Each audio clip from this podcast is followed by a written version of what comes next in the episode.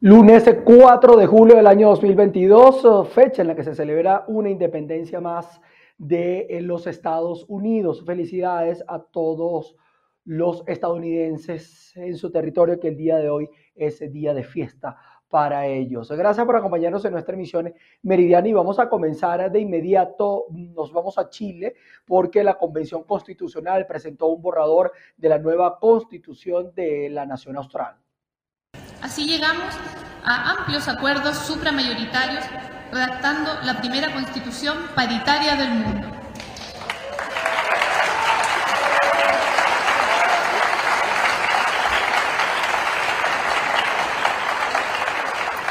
Además, se trató de un órgano con una diversidad poco antes vista en nuestra historia, presidida por dos mujeres que representan a las muchas generaciones que han trabajado en este sueño colectivo de un país más justo para todas y todos.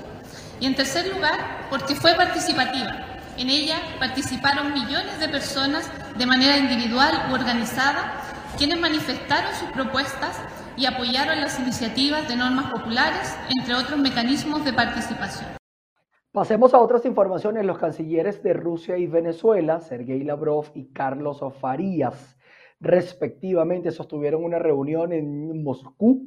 Todo esto eh, donde afianzaron las relaciones bilaterales. Farías reiteró el apoyo de la administración de Nicolás Maduro el presidente Vladimir Putin. Además, Farías también detalló que esperan que los objetivos de la operación rusa eh, se alcancen eh, prontamente. Entre tanto, Lavrov aplaudió la gradual normalización de la situación en Venezuela. Así las cosas. Ahora les contamos también que en Venezuela eh, antisociales ingresaron a la casa del poeta Andrés Eloy Blanco, nativo de Cumaná, y hurtaron objetos de valor histórico. En los últimos dos años se han registrado seis robos a este patrimonio. Un saludo amigos de BPI TV, establecemos el contacto desde el estado Sucre. La casa natal del poeta Andrés Eloy Blanco en Cumaná ha sido víctima de innumerables robos. El último se produjo la semana pasada y los antisociales en esta oportunidad cargaron consigo materiales para un proyecto que, según dijeron las autoridades de esta fundación, los mantenía muy ilusionados. Ingresaron a la parte del depósito, violentaron la puerta, sustrayendo unos ventiladores, específicamente tres ventiladores nuevos, una cafetera nueva y entre otros artículos que estaban pautados para montar una escuelita. Esta escuelita era para un grupo de niños que viven adyacentes aquí a la casa, acá a la zona, por interés de ayudarlos, puede enriquecerles sus conocimientos acerca de la vida y obra del poeta Andrés Eloy Blanco. De verdad es lamentable esta situación porque con tanto sacrificio que conseguimos que nos donaran estos artículos, ¿verdad? Más sin embargo, inmediatamente los perdimos, pues. Eh, fue triste y lamentable esta situación. A veces no, no, o sea, nos parece mentira que teniendo de vecino Funda Patrimonio y Funda Cultura ocurran este tipo de cosas, pues. No deberían ocurrir este tipo de, situaciones. De todas maneras, pues, reiteramos nuevamente el llamado al gobernador del Estado Sucre, al alcalde y a todos los medios de seguridad del Estado que por favor nos ayuden, nos ayuden a seguir fortaleciendo y protegiendo esta casa que cuidamos con tanto recelo porque acá resguardamos el patrimonio histórico-cultural del poeta Andrés Eloy Blanco. La directiva de la casa natal del poeta hicieron un exhorto a los funcionarios de seguridad, así como al gobierno regional, ya que al lado de esta casa se encuentra la gobernación del estado, a que brinden la seguridad necesaria para seguir trabajando por la cultura y continuar promoviendo el legado de este poeta cumanés. Yo soy Andrea Fabiani desde el estado Sucre. Miren, les cuento que los médicos están denunciando que se han registrado nuevas variantes en Venezuela. La administración de Nicolás Maduro, según estos médicos, presuntamente evade informar sobre esta situación. Sí, hacemos este contacto desde el municipio Chacao, en donde trabajadores y jubilados del sector salud denuncian la desinformación de la situación actual del COVID-19 por parte de las autoridades de la administración de Nicolás Maduro. Sí, efectivamente estamos ante una otra oleada de, eh, del coronavirus, pero en esta ocasión una variante que es tan, eh, tan diversa que ya no se parece ni siquiera a, la cepa original, por lo cual ya se está comenzando a hablar de lo que es el COVID-22. Y aquí en el caso particular de Venezuela, donde no se diagnostican las variantes, porque el, Estado está fallido en materia de salud y en muchas otras, pero en materia de salud, la, ministra de, Salud ni siquiera es médico, no se sabe exactamente cuál es la cepa que está o cuál es la variante que en este momento se está presentando en Venezuela. Ahora sí sabemos que hay varias a la misma vez, pero de eso no se informa. aparte de que, eh, como ya es una costumbre en este gobierno desde hace ya muchos años, el boletín epidemiológico que en forma semanal monitoreaba 74 enfermedades de denuncia obligatoria, no se ha dado ni se piensa dar. Entonces era el único mecanismo de protección que tiene el pueblo, que tiene la gente para protegerse de las enfermedades emergentes. Es muy importante mantener las medidas de precaución, eh, es muy importante lavarse las manos, seguir únicamente pues, se puede estar sin tapaboca en un ambiente como este al aire libre, pero en todos los ambientes cerrados hay que usar el tapaboca, hay que este, mantener la inmunidad lo mejor posible. La recomendación es tomar mil miligramos de vitamina C todos los días, vitamina D3 todos los días y todos los cuidados generales. Y a los primeros síntomas, pues acudir a su médico, a médicos, a médicos venezolanos no vayan a quienes no son médicos venezolanos. Estas fueron parte de las declaraciones del doctor Rafael Arriaza, expresidente del Instituto Nacional de los Seguros Sociales, quien denunciaba que hasta los momentos en Venezuela se han registrado diversas variantes del COVID-19 y las autoridades de Nicolás Maduro no han informado adecuadamente a las autoridades. Desde Caracas, Venezuela, María Alejandra Silva.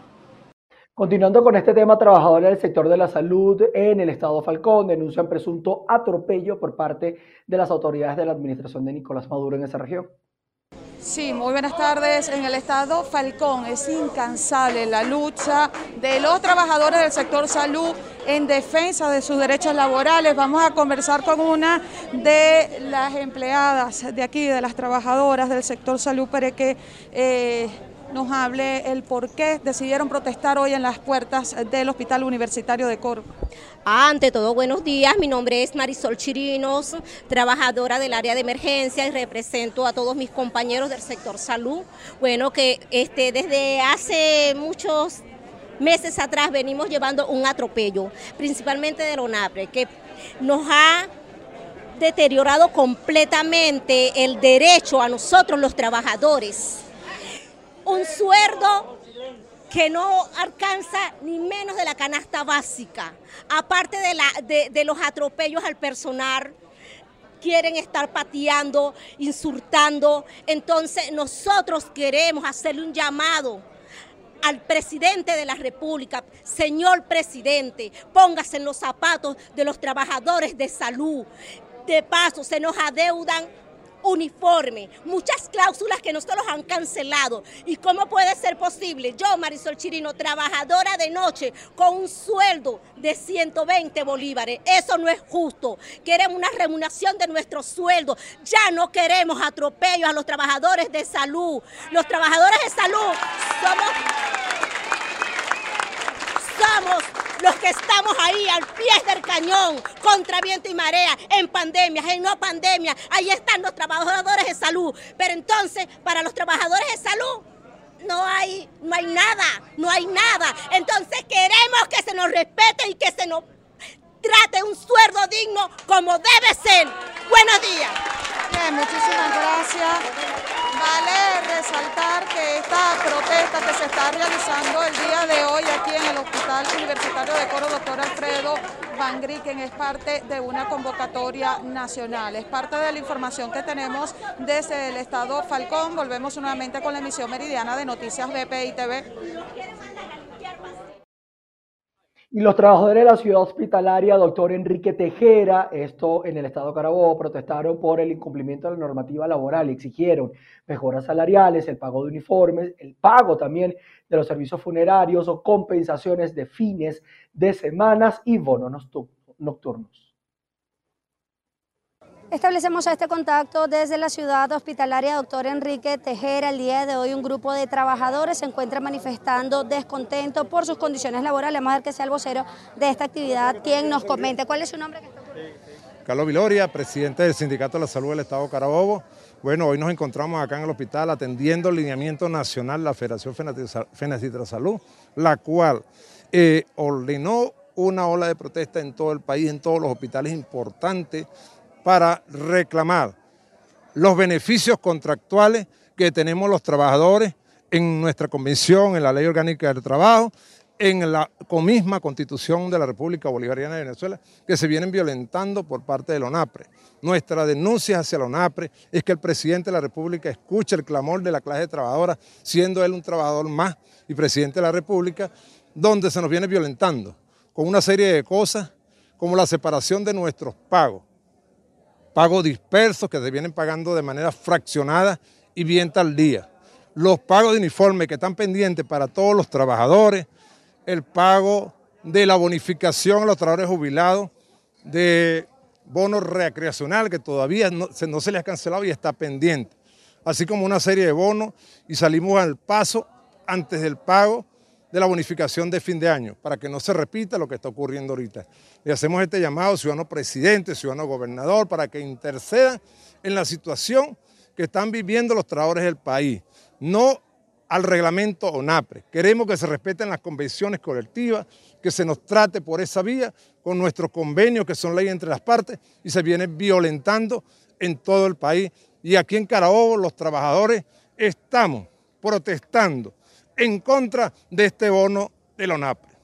Declaraciones del vocero de esta actividad del día de hoy en la ciudad hospitalaria, doctor Enrique Tejera de Valencia, se encuentran exigiendo mejores condiciones laborales y salarios ajustados a la realidad del país. Es parte de la información que tenemos al momento para ustedes, quien reporta Ruta en la Verde. Y los trabajadores de los centros de salud en el estado de Mérida también salieron a protestar por eh, exigir sueldos justos y también el cumplimiento de los beneficios laborales. Amigos de BPI TV, en el Estado Mérida, específicamente en el Instituto Autónomo Hospital Universitario de los Andes, uno de los centros de salud más importantes del occidente venezolano, los trabajadores decidieron salir a manifestar para exigir sueldos justos y el respeto a diferentes derechos laborales que se han violentado hasta los momentos. Escuchemos parte de las declaraciones. Yo quiero que todos vengan y se acerquen a nosotros porque esto ya estamos muy preocupados por lo que está pasando aquí en el Achebula, Mérida. Por favor, le agradecemos, por favor que ya estamos ya nosotros preocupados, preocupados y molestos, porque el pago de los, de los uniformes ya se reflejan en un voucher, ya que no nos, han, no nos han pagado. Por favor, se les hace un llamado a los responsables por esta burla y falta de respeto para nosotros los trabajadores, ya que hoy, hoy, hoy, hoy hay muchas inquietudes que nosotros nos decidimos a estas, a estas medidas de que estamos pasando, que por favor le agradecemos y por favor todos los trabajadores vengan, vengan para que digan y hablen todas las inquietudes que tenemos. A veces nosotros nos quejamos, pero entonces no estamos en un momento que salimos a, esta toma pasiva. Se, le hace un llamado y, a todos los trabajadores que por favor preséntese. Y también yo como delegado sindical de hospitales y clínicas, junto con nuestros miembros del Sindicato de Hospitales y Clínicas, aquí estamos presentes para hacer apoyo y que por favor necesitamos que nos escuche y que nos dé algo que, así como nosotros cumplimos, que también nos cumplan. Así que todos los trabajadores estamos preocupados por nuestros pagos. Los manifestantes exigieron a las autoridades competentes poder dar respuestas en las próximas horas con respecto a las problemáticas denunciadas. Desde el Estado de Mérida, José Gregorio Rojas, BPI TV. Miren, los enfermos renales en el estado Lara manifiestan su preocupación por las constantes fallas de las plantas de ósmosis que obliga la coordinación de turnos de diálisis nocturnos. Todo esto para garantizar el tratamiento de estos pacientes. Buenas tardes, feliz inicio de semana para toda nuestra audiencia. El daño de las plantas de ósmosis se ha convertido en el principal dolor de cabeza de los pacientes renales eh, que sufren diferentes complicaciones cuando están conectados a las máquinas por el colapso de estos aparatos. De acuerdo a las declaraciones de los afectados, han solicitado en reiteradas oportunidades ayuda al Ejecutivo Nacional y Regional, que ignora cada uno de estos llamados. Por esta situación se, se han visto afectados 90 pacientes del turno de los martes, jueves y sábado y 90 pacientes de lunes, miércoles y viernes. Se tuvieron que aperturar turnos nocturnos eh, para poder dializar a los pacientes de la unidad de diálisis Barquisimeto a una parte, porque eh, la otra parte de pacientes tuvo que ser localizada en la unidad de diálisis El Ángel turnos que van a salir entre las 10, 11 de la noche y 1 de la mañana. En esta unidad tenemos muchos pacientes que vienen de municipios foráneos. Tenemos pacientes de Urdaneta, de Crespo, eh, vienen pacientes de Yaritagua, eh, personas que vienen en sillas de rueda y lamentablemente no tienen cómo trasladarse en, en horas nocturnas, no, no contamos con el apoyo de transporte para, todas esas personas y el personal que laborará hasta altas horas de la noche. El daño a las unidades de diálisis es una situación que se repite en toda Venezuela. El Instituto Venezolano de los Seguros Sociales es el encargado de velar por el cumplimiento del tratamiento de los pacientes renales que claman a voces por una mejoría en la calidad de los tratamientos que están recibiendo porque de ellos depende su vida. Desde Barquisimeto en el estado Lara reportó para ustedes Andreina Ramos. Pasando al estado portugués, los criadores de búfalo se darán cita en Acarigua a partir del próximo 8 de julio en un encuentro nacional donde se van a exigir, lo, van a exhibir los mejores ejemplares de alta genética de este rubro cuya producción ha tenido un ascenso importante en estos últimos meses en Venezuela. Veamos. En el que ofreceremos nuestras ganaderías, las que conformamos este evento, ganaderías de aquí, de la cuenca del lago de Maracaibo, de los estados limítrofes de Zulia y Mérida. Llevamos un excelente, un excelente repertorio de genética bufalina hecha y creada en Venezuela, genética que tiene un valor de nivel internacional, un producto que estamos seguros que va a ser de exportación para lo que es la ganadería de nuestro país, para lo que es la bubalicultura en el mundo Esperamos que nos acompañen, tendremos un evento bastante diverso en el que habrán conferencias referidas a nuestro negocio, referidas a lo que es el agro venezolano, conferencias también de tipo técnico, tendremos unas visitas a haciendas donde hay explotaciones bufalinas que tienen años de trayectoria, donde se han probado distintos sistemas de producción, en los cuales podemos aprender de lo que se hace en otras zonas del país y en donde podremos obviamente entrelazar y compartir relaciones, compartir eh, anécdotas, compartir situaciones y experiencias de nuestro, de nuestro negocio en sí. Pasando a Nueva Esparta, no cesa la angustia por la falla en el servicio de agua. Entre tanto, los alcaldes de los distintos municipios en esta región insular aseguran no tener respuestas para las comunidades. Ante la inclemencia que representa tener más de 60 días sin agua por las tuberías, habitantes de la península de Macanao decidieron recorrer los casi 50 kilómetros entre su población y por la mar donde se encuentra la sede de la hidrológica para acompañar a su alcalde en las exigencias que hace a esta empresa. En sus declaraciones escuchemos su posición y la sinceridad que pide para la posible inversión.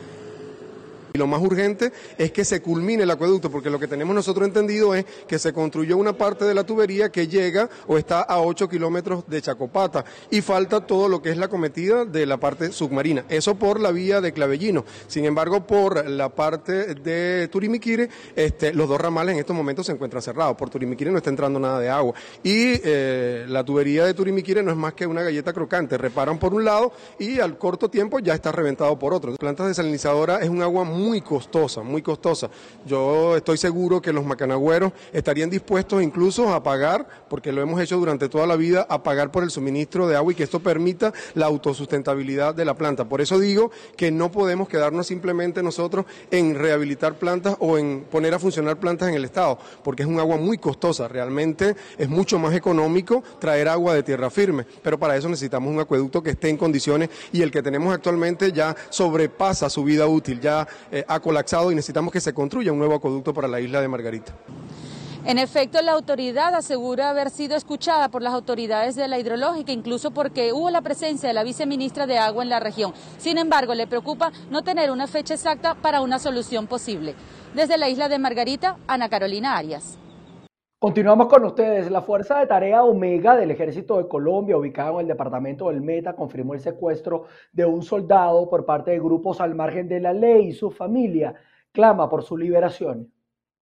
La familia del soldado Milton Alexander Moreno Duarte denunció el secuestro del uniformado cuando iba al departamento de Arauca de vacaciones. Pidió al grupo guerrillero que lo tiene en cautiverio que le respete la vida y entregue pruebas de supervivencia. Mi esposo desapareció el día, 20, el día sábado 25. Él estaba de viaje de Tame, venía hacia Arauca y en el trayecto de Santo Domingo informa a un taxi que lo bajaron la familia del joven de 24 años de edad, al no tener respuestas sobre el paradero del militar, se trasladó hasta el municipio de Tame a pedir revisar las cámaras de seguridad y verificar la compra de pasajes en la terminal de transporte. Y ahí fue cuando confirmaron la noticia. Que por favor se manifiesten, que lo dejen en libertad, que él tiene una familia, una hija, una mamá, un papá que lo espera en casa, una esposa es una persona noble, no se metía con nadie y merece regresar a su casa. Es una persona muy joven, tiene una hija muy pequeña que lo espera y lo extraña.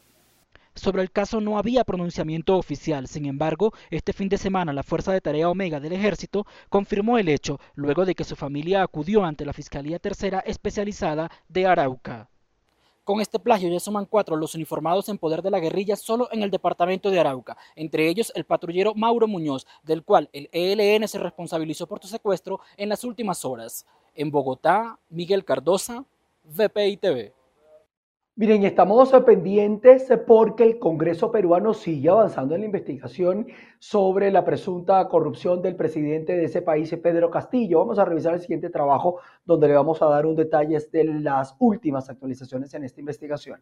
Una acusación constitucional que avanza en el Congreso, un nuevo ministro censurado y una rotura fulminante con el partido que lo llevó al poder es el saldo de una semana que dejó al presidente peruano Pedro Castillo con menos oxígeno para subsistir a la cada vez más asfixiante maquinaria opositora. El desgaste legislativo a una gestión que se sabía débil desde un comienzo y que ha cometido numerosos errores en poco menos de un año, tocó techo el jueves pasado cuando las iniciativas que llevaban días preparándose tomaron forma en el Congreso. Ese día, la Comisión de Fiscalización aprobó en una votación tan veloz como caótica un informe que acusa a Castillo de dirigir una presunta red criminal enquistada en el Ejecutivo, en la que también se ha implicado a otros personajes vinculados con su gestión que están prófugos de la justicia. El expediente que plantea acusar constitucionalmente al jefe de Estado por los delitos de organización criminal, negociación incompatible y aprovechamiento indebido del cargo será votado en los próximos días por el Pleno del Legislativo y con los votos a favor de la oposición todo apunta a que recibirá luz verde. Entre sus más de 360 páginas, el informe sugiere derivarlo al Ministerio Público, que ya abrió una investigación preliminar contra Castillo, y también a la Subcomisión de Acusaciones Constitucionales del Parlamento, que tiene entre sus manos otra denuncia por juicio político contra la vicepresidenta Dina Boluarte. De sumarse el caso de Castillo, la subcomisión podría proponer su inhabilitación por infracción constitucional, así como la de Boluarte, que en el Pleno solo requerirían 66 votos, un horizonte que se percibe cada vez más factible y puede llevar al final de la actual gestión. Miren, y un grupo de abogados continúa su segunda semana de manifestaciones y esto por supuesto ha paralizado el sistema penal en Inglaterra y en Gales. Los abogados de oficio de Inglaterra y Gales han entrado en su segunda semana de huelga para pedir una subida de los honorarios por los servicios de asistencia jurídica gratuita que financia el Estado. Lo que ha provocado una parálisis de la justicia penal. Más de un centenar de abogados se congregaron este martes ataviados con sus características togas y pelucas para protestar contra la precariedad de sus salarios y del sistema judicial ante los reales tribunales de justicia en el centro de Londres. Varias pancartas exhibidas en la calle The Strand, donde se ubica el tribunal, reivindicaban los lemas El crimen no paga y Justicia para la justicia. Un informe independiente recomendó al gobierno un aumento inmediato del 15% de los honorarios y desde el Ejecutivo informaron que procederán a incrementarlo en septiembre. Además de la capital británica, también se han convocado manifestaciones en otras ciudades de Inglaterra, como Nottingham, Birmingham y Liverpool y un grupo de ciudadanos en Miami Beach, en los Estados Unidos, salvaron siete mosaicos del escultor ítalo-cubano Enzo Gallo, hechos en 1971. Vamos a ver esta interesante nota. Tras cumplir con éxito la operación Salvar a Lincoln, un grupo de particulares unidos en defensa del patrimonio artístico de Miami Beach se propone ahora que siete grandes mosaicos elaborados en 1971 por el escultor italo-cubano Enzo Gallo y Salvados de la Piqueta sigan a la vista en las calles de la ciudad. Si no llega a ser por los esfuerzos de este grupo, los mosaicos de Gallo, que nació en Italia, se trasladó de joven a Cuba para trabajar junto a sus tíos marmolistas en La Habana y se exilió en Estados Unidos en 1960, hubieran desaparecido ante la pujanza del mercado inmobiliario en el sur de Florida. Dedicados a personas, acontecimientos e instituciones de la historia de Estados Unidos, un país que cumple este lunes 246 años, los mosaicos embellecieron una importante esquina de la turística Miami Beach durante 51 años, desde las paredes exteriores de un edificio bancario que ahora está siendo demolido para construir un hotel. Entre las figuras de gallo están el presidente Abraham Lincoln, Betsy Ross, la mujer que inventó la bandera de las barras y las estrellas, los primeros astronautas en la Luna y los vencedores de la batalla de Iwo Jima en la Segunda Guerra Mundial. Además, rindió tributo a los tres poderes del Estado, con mosaicos dedicados a los edificios donde tienen sus sedes en Washington. Las obras de demolición de lo que en el último medio siglo fue un banco se han retrasado para poder separar de las paredes de cemento los gigantescos mosaicos sin que sufran ningún daño. Una vez retirados, serán guardados por un año en un local comercial cercano, mientras el ayuntamiento de Miami Beach, que aprobó por unanimidad aceptar las obras de Gallo como una donación, busca un nuevo destino en la ciudad. Hay que estar pendiente para todos quienes visiten Miami, tengan un tiempito para ir a ver estos mosaicos que seguramente eh, serán impresionantes y además albergan una historia importante que tiene que ver con los Estados Unidos. Hoy también día de su independencia. Así que felicitamos a todo el pueblo de los Estados Unidos y a los estadounidenses que también están por el mundo. Nosotros con esto colocamos punto final a nuestra emisión meridiana. Manténganse conectados a nuestra señal porque estamos atentos a todo lo que viene ocurriendo en Chile y las reacciones, por supuesto, tras este primer borrador que ya lo conoce el mundo entero. Y por supuesto vamos a ampliar esa nota en nuestra emisión central de noticias. Se les quiere. Chao, chao.